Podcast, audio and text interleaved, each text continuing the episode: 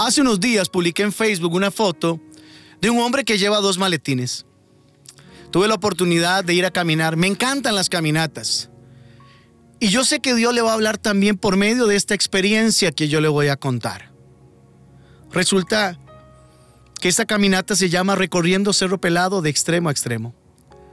Se podría nombrar como un recorrido para avanzados por lo dura de la topografía y el clima. Lo que Dios me enseñó vino por un bulto que se me asignó. Mi guía me lo dio.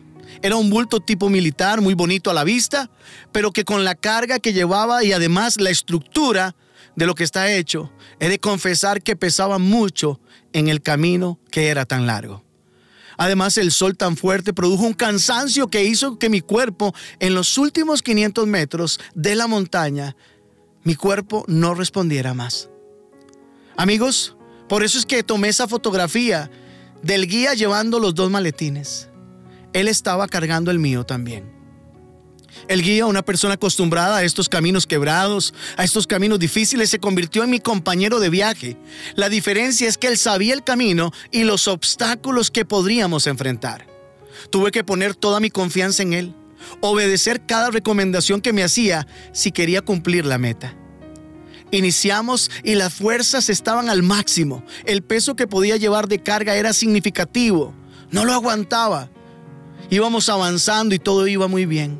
Y conforme iban pasando las horas, la carga se volvió más pesada, pero aún así iba cumpliendo con la ruta y había podido subir a la cima con un gran esfuerzo.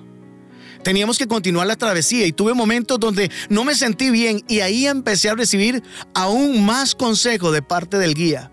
Incluso él tomó una botella y me decía, tome más agua. Me echaba agua en la cabeza para refrescarme. Me dijo, debes comer y me dio una manzana. El sol era fuerte y seguí caminando. Al rato empecé por el cansancio a tener una batalla mental, pero el guía me decía, sigue, vamos, es duro el camino, pero vos sos fuerte. Y recibía el ánimo que necesitaba. Él me iba dando la asistencia, él me fue dando confianza. Ya llevaba siete kilómetros y estaba bastante, bastante cansado. Sentía que no podía más. Al descender teníamos poca agua y la quebrada donde íbamos a rellenar estaba seca. Y por un momento me frustré.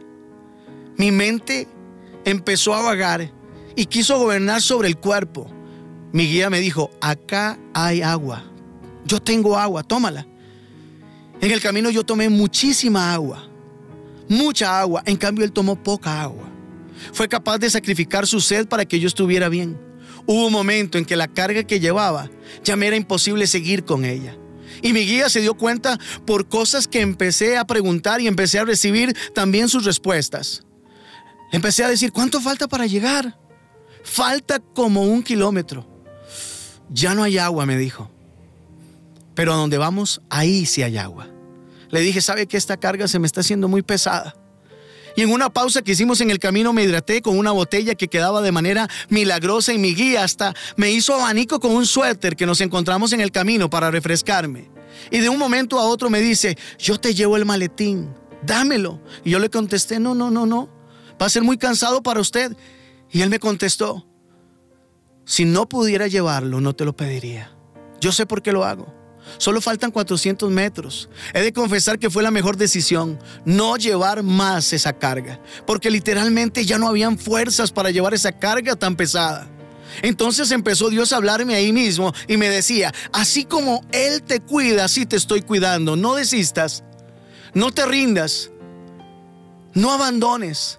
Así yo he estado contigo en esta prueba que estás viviendo. Yo no te dejaré, no permitiré que quedes caído. Te sustentaré cuando me necesites, te alentaré en el camino, te refrescaré cuando la brisa no pegue en tu cara, te levantaré y además te ayudaré y llevaré tu carga porque yo soy tu Dios que te ama y no te dejaré. Y yo prometí estar contigo cuando ya no puedas más. Yo soy el Dios que te sostiene y no te dejaré caído. He de confesar que mi corazón se quebró.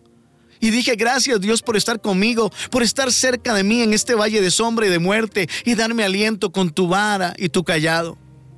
¿Cómo termina esta historia? Bueno, llegamos donde estaba el agua. Tomé lo suficiente, cargamos las botellas, me hidraté lo suficiente, me comí unas semillas y unas barras, volví a tener energía y volví a tomar mi maletín y cargar con él de nuevo. ¿Saben? Tenía fuerza nuevamente. Continuamos el camino y mi guía me dice, lleva mi maletín y yo llevaré el tuyo. La carga que él me dio ya era más ligera y los 2.5 kilómetros que quedaban me sobraban las fuerzas para llevarla. Amigo, ¿qué quiero que aprendas en este día? Tal vez tu carga no desaparezca del todo hoy, pero cuando ésta sea de vuelta será más ligera y podrás con ella. Y llegará el momento en que ya no la cargarás más porque ya saliste del lugar en que era necesaria llevarla y al lugar donde Dios te lleva no ocuparás nada de lo que vas cargando. No olvides, el Espíritu Santo es nuestro ayudador, apóyate en Él. Recibe de Dios una bendición especial en este día.